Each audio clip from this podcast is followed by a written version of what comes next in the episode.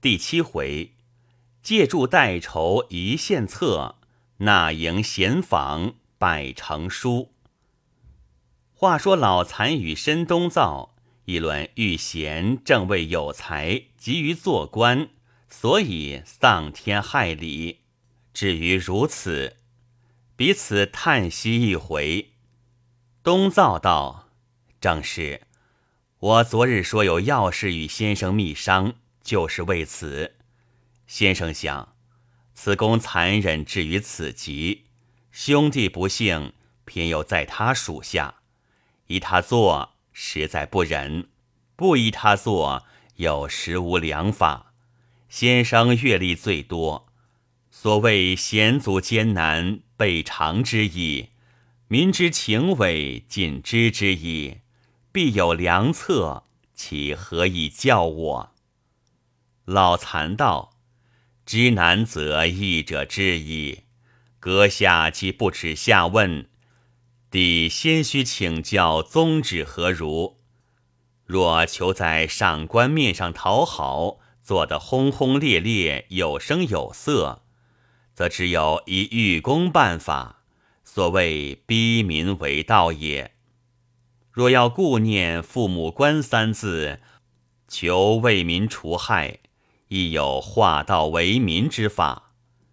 若官阶稍大，辖境稍宽，略为易办；若指一线之事，缺份又苦，未免稍行棘手。然亦非不能也。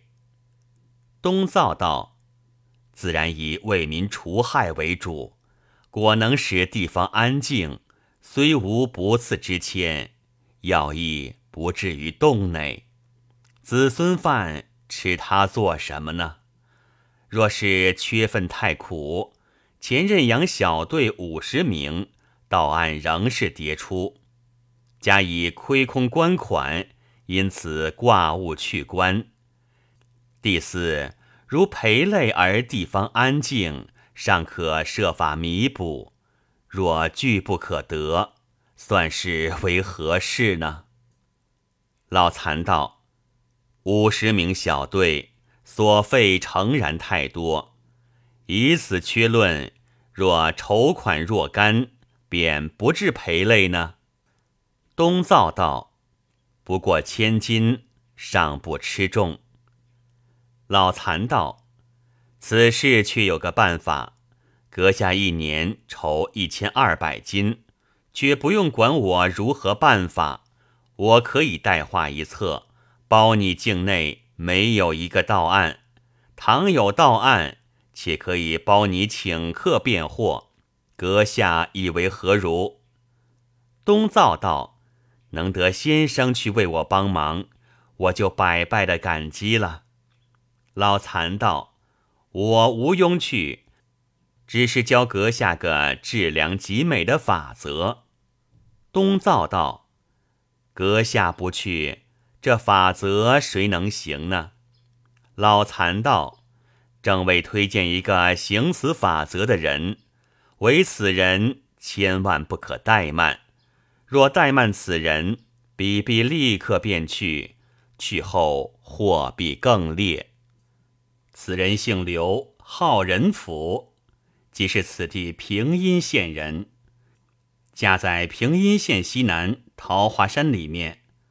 其人少时十四五岁，在嵩山少林寺学拳棒，学了些时，觉得徒有虚名，无甚出奇制胜处，于是奔走江湖将近十年，在四川峨眉山上遇见了一个和尚，武功绝伦，他就拜他为师，学了一套太祖神拳。一套少祖神拳，因请教这和尚拳法从哪里得来的，和尚说系少林寺，他就大为惊讶，说徒弟在少林寺四五年，见没有一个出色拳法，师傅从哪一个学的呢？那和尚道：“这是少林寺的拳法，却不从少林寺学来。”现在少林寺里的拳法久已失传了，你所学者，太祖拳就是达摩传下来的，那少祖拳就是神光传下来的。当初传下这个拳法来的时候，专为和尚们练习了这拳，身体可以结壮，精神可以悠久。若当朝山访道的时候，单身走路，或遇虎豹，或遇强人，和尚家又不做带兵器。所以这拳法专为保护生命的，筋骨强壮，肌肉坚固，便可以忍耐冻饿。你想，行脚僧在荒山野壑里访求高人古德，与素食两字一定难以周全的。此太祖少祖传下拳法来的美意了。哪知后来少林寺拳法出了名。外边来学的日多，学出去的人也有做强盗的，也有奸淫人家妇女的，屡有所闻。因此，在现在这老和尚以前四五代上的个老和尚，就将这正经拳法收起不传，只用些外面光不管事的拳法敷衍门面而已。我这拳法系从汉中府里。一个古德学来的，若能认真修炼，将来可以得到甘凤池的位分。刘仁甫在四川住了三年，尽得其传。当时正是岳匪扰乱的时候，他从四川出来，就在湘军淮军营盘里混过些时。因是两军，湘军必须湖南人，淮军必须安徽人，方有照应。若别省人，不过敷衍故事，得个把小保举而已，大权万不会有的。此公已保举到个都司，军务渐平，他也无心恋战，遂回家乡种了几亩田，聊以度日。闲暇无事，在这其余两省随便游行。这两省练武功的人。无不知他的名气，他却不肯传授徒弟。若是深知这人一定安分的，他就教他几手拳棒，也十分慎重的。所以这两省有武艺的，全敌他不过，都惧怕他。若将此人言为上宾，将这每月一百两交付此人，听其如何应用。大约他只要招十名小队，供奔走之意，每人月享六两，其余四十两供应往来豪杰酒水之资，也就够了。大概这河南、山东直隶三省，及江苏、安徽的两个北半省，共为一局。此局内的强盗，既分大小两种。大道系有头领、有号令、有法律的，大概其中有本领的甚多；小道则随时随地无赖之徒及失业的顽民，胡抢乱抢，既无人帮助，又无枪火兵器，抢过之后，不是酗酒，便是赌博，最容易犯案的。譬如玉太尊所办的人。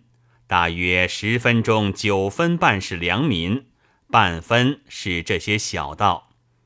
若论那些大道，无论头目人物，就是他们的羽翼，也不作兴有一个被玉太尊捉着的呢。但是大道却容易相遇，如京中保镖的呢，无论十万二十万银子，只需一两个人，便可保得一路无事。试问如此巨款，就聚了一二百强盗抢去，也很够享用的。难道这一两个镖丝物就敌得过他们吗？只因为大道相传有这个规矩，不作行害镖局的，所以凡保镖的车上有他的字号，出门要叫个口号，这口号喊出，那大道就敌面碰着，彼此打个招呼。也绝不动手的，镖局几家字号，大道都知道的。大道有几处窝巢，镖局也是知道的。倘若他的羽翼到了有镖局的所在，进门打过暗号，他们就知道是哪一路的朋友。当时必须留着喝酒吃饭，临行还要送他三二百个钱的盘缠。若是大头目，就需尽力应酬。这就叫做江湖上的规矩。我方才说这个刘仁甫，江湖都是大有名的。金城里镖局上请过他几次，他都不肯去，情愿埋名隐姓，做个农夫。若是此人来时，待以上宾之礼，仿佛贵县开了一个保护本县的镖局。他无事时。在街上茶馆、饭店里坐坐，这过往的人，凡是江湖上的朋友，他倒眼便知，便会会几个茶饭东道，不消十天半个月，各处大道头目就全晓得了，立刻便要传出号令：某人立足之地不许打搅的。每月所余的那四十金，就是给他做这个用处的。至于小道，他本无门径，随意乱做。就近处自有人来暗中报信，施主尚未来县报案，他的手下人倒已先将盗犯获住了。若是稍远的地方做了案子，沿路也有他们的朋友替他暗中补下去。无论走到何处，俱补得到的。所以要十名小队子，其实只要四五个应手的人已经足用了。那多余的五六个人，为的是本县轿子前头摆摆威风，或者接差送差、跑信等事用的。东造道，如阁下所说，自然是极妙的法则。但是此人既不肯应镖局之聘，若是兄弟衙署里请他。恐怕也不肯来，如之何呢？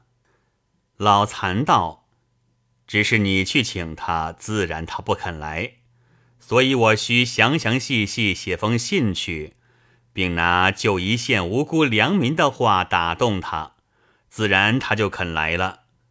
况他与我交情甚厚，我若劝他，一定肯的。因我二十几岁的时候。”看天下将来一定有大乱，所以极力留心将才，谈兵的朋友颇多。此人当年在河南时，我们是莫逆之交，相约：倘若国家有用我辈的日子，凡我同人俱要出来相助为礼的。其实讲余地、讲阵图、讲制造、讲武功的各样朋友都有。此功便是讲武功的巨擘。后来大家都明白了，治天下的又是一种人才。若是我辈所讲所学，全是无用的。故而个人都弄个谋生之道，混饭吃去，把这雄心便抛入东洋大海去了。虽如此说，然当时的交情义气，断不会败坏的。所以我写封信去，一定肯来的。东造听了，连连作揖道谢，说：“我自从挂牌为属司缺，未尝一夜安眠。今日得闻这番议论，如梦初醒，如病初愈，真是万千之幸。但是这封信是派个何等样人去送方妥呢？”老残道：“必须有个亲信朋友吃这一趟辛苦才好。若随便叫个差人送去，便有轻慢他的意思，他一定不肯出来，那就连我都要遭怪了。”东造连连说：“是的，是的，我这里有个族弟，明天就到的，可以让他去一趟。先生信几时写呢？”就费心写起来最好。老残道：“明日一天不出门，我此刻正写一长函至张公宝，托姚云翁转呈，为细述玉太尊政绩的。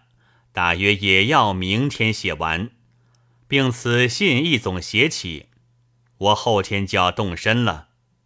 东造问：“后天往哪里去？”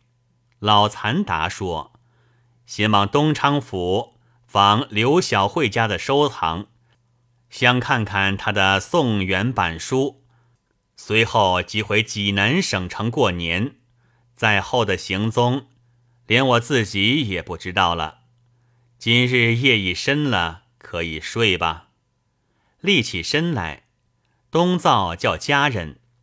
打个手诏，送铁老爷回去。接起门帘来，只见天地一色，那雪已下得混混沌沌家白，觉得照的眼睛发胀似的。那接下的雪已有了七八寸深，走不过去了。只有这上房到大门口的一条路，常有人来往，所以不住的扫。那到厢房里的一条路已看不出路影，同别处一样的高了。东灶叫人赶忙铲出一条路来，让老残回房。推开门来，灯已灭了。上房送下一个烛台，两只红烛，取火点起，想再写信。那里笔砚竟违抗万分，不遵调度。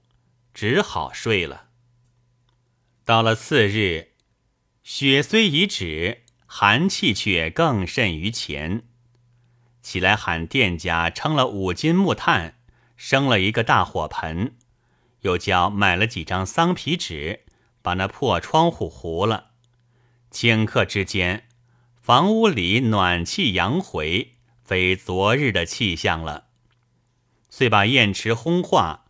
将昨日未曾写完的信详细写完封好，又将至刘仁府的信一写毕，一总送到上房，叫东灶收了。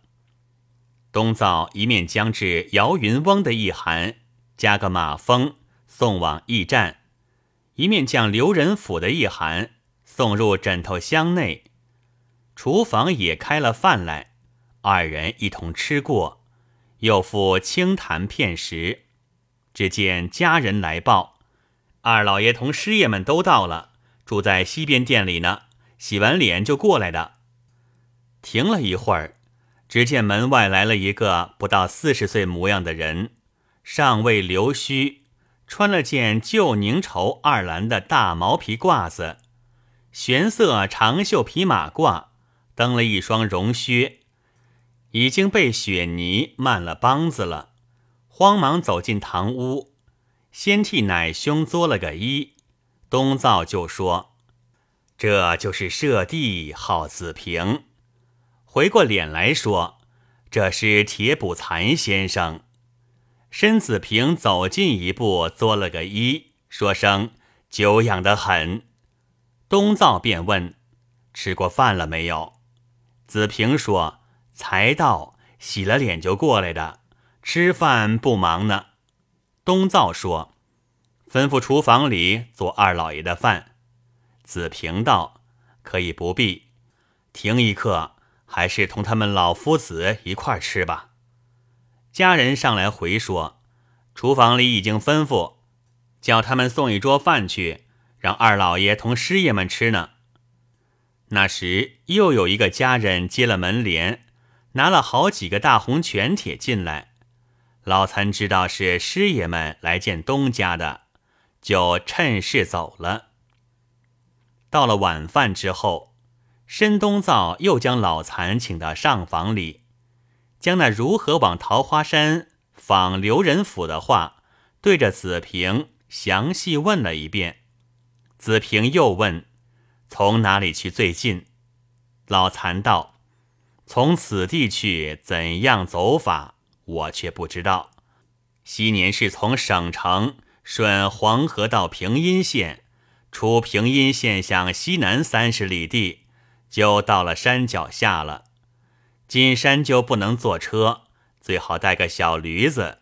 到那平坦的地方就骑驴，稍微危险些就下来走两步。进山去有两条大路，西域里走进有十几里的光景，有座关帝庙。那庙里的道士与刘仁甫常相往来的，你到庙里打听就知道详细了。那山里关帝庙有两处，极东一个，极西一个。这是极西的一个关帝庙。申子平问得明白。遂各自归房安歇去了。次日早起，老残出去雇了一辆骡车，将行李装好，后申东造上衙门去禀辞。他就将前晚送来的那件狐裘，加了一封信，交给店家说：“等申大老爷回店的时候送上去，此刻不必送去，恐有喘错。”店里掌柜的慌忙开了柜房里的木头箱子，装了进去，然后送老残动身上车，竟往东昌府去了。无非是风餐露宿，两三日功夫，已到了东昌城内，找了一家干净车店住下。当晚安置停妥，次日早饭后，便往街上寻觅书店。寻了许久，是觅着一家小小书店，三家门面，半边卖纸张笔墨，半边卖书。遂走到卖书这边柜台外坐下，问问此地行销是些什么书籍。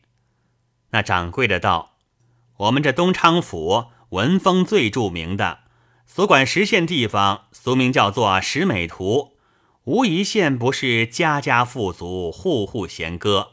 所有这十县用的书，皆是向小号来贩。小号店在这里，后面还有站房，还有作坊。许多书都是本店里自雕版，不用到外路去贩卖的。你老贵姓？来此有何贵干？老残道：“我姓铁，来此访个朋友的。你这里？”可有旧书吗？掌柜的道：“有有有，你老要什么吧？我们这儿多着呢。”一面回过头来，指着书架子上白纸条数道：“您老瞧，这里《重变堂默选》《木更斋》初二三集，在古的还有那八名熟抄呢。这都是讲正经学问的。要是讲杂学的，还有《古唐诗和解》《唐诗三百首》。”再要高古点儿，还有古文释义，还有一部宝贝书呢，叫做《性理经义》。这书看得懂的，可就了不得了。老残笑道：“这些书我都不要。”那掌柜的道：“还有还有，那边是《阳宅三要》《鬼搓脚》《渊海子平》，诸子百家，我们小号都是全的。济南省城。”那是大地方，不用说。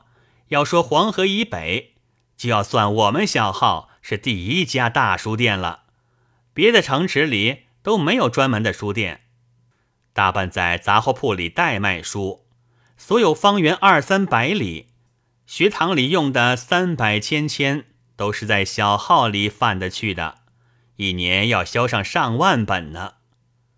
老残道。贵处行销这三百千千，我倒没有见过，是部什么书？怎么销的这么多呢？掌柜的道：“嘿，别哄我吧！我看你老很文雅，不能连这个也不知道。这不是一部书，三是《三字经》，百是《百家姓》，千是《千字文》。那一个千字呢，是《千家诗》。这《千家诗》。”还算一半是冷货，一年不过销百把布，其余三百千就销得广了。老残说：“难道四书五经都没有人买吗？”他说：“怎么没有人买呢？四书小号就有，诗书易三经也有。若是要《礼记》《左传》呢，我们也可以写信到省城里捎去。你老来访朋友是哪一家呢？”老残道是个刘小慧家，当年他老太爷做过我们的曹台，听说他家收藏的书极多，他刻了一部书，名叫《纳书营》，都是宋元版书。我想开一开眼界，不知道有法儿可以看得见吗？掌柜的道：“柳家是俺们这儿第一个大人家，怎么不知道呢？只是这柳小慧柳大人早已去世，他们少爷叫柳凤仪，是个两榜，那一部的主事。”听说他家书多得很，都是用大板箱装着，只怕有好几百箱子呢，堆在个大楼上，永远没有人去问他。有进房柳三爷是个秀才，常到我们这里来坐。我问过他，你们家里那些书是些什么宝贝？可叫我们听听罢了。他说，我也没有看见过是什么样子。我说。难道就那么收着，不怕蛀虫吗？掌柜的说到此处，只见外面走进一个人来，拉了拉老残，说：“赶紧回去吧，曹州府里来的差人，急等着你老说话呢，快点走吧。”老残听了，说道：“你告诉他等着吧，我略停一刻就回去了。”那人道：“我在街上找了好半天了。”俺掌柜的着急的了不得，你老就早点回店吧。老残道：“不要紧的，你既找着了我，你就没有错了。你去吧。”店小二去后，书店掌柜的看了看他去的远了，慌忙低声向老残说道：“你老店里行李值多少钱？此地有靠得住的朋友吗？”老残道。我店里行李也不值多少钱，我此地亦无靠得住的朋友。你问这话是什么意思呢？掌柜的道：“曹州府现是个玉大人，这人很惹不起的。无论你有理没理，只要他心里觉得不错，就上了战龙了。现在既是曹州府里来的差人，恐怕不知是谁搬上你老了。我看是凶多吉少。”不如趁此逃去吧，行李既不值多钱，就舍去了的好，还是性命要紧。老残道：“不怕的，他能拿我当强盗吗？这事我很放心。”说着点点头，出了店门。街上迎面来了一辆小车，半边装行李，半边坐人。老残眼快，看见喊道。那车上不是金二哥吗？急忙走上前去，那车上人也就跳下车来，定了定神，说道：“哎呀，这不是铁二哥吗？你怎样到此地来做什么的？”老残告诉了原委，就说：“你应该打尖了，你应该打尖了，就到我住的店里去坐坐谈谈吧。你从哪里来，往哪里去？”那人道：“这是什么时候？我已经打过尖了，今天还要赶路程呢。我是从直隶回南，因家下有点事情，急于回家，不能耽搁了。”老残道：“即使这么说，也不留你，只是请你略坐一坐。我要寄封信给刘大哥，托你捎去吧。”说过，就向书店柜台对面。那卖纸张笔墨的柜台上，买了一支笔、几张纸、一个信封，借了店里的砚台，草草的写了一封，交给金二。大家作了个揖，说：“恕不远送了，山里朋友见着都替我问好。”那金二接了信，便上了车，老残也就回店去了。不知那曹州府来的差人。究竟是否捉拿老残？且听下回分解。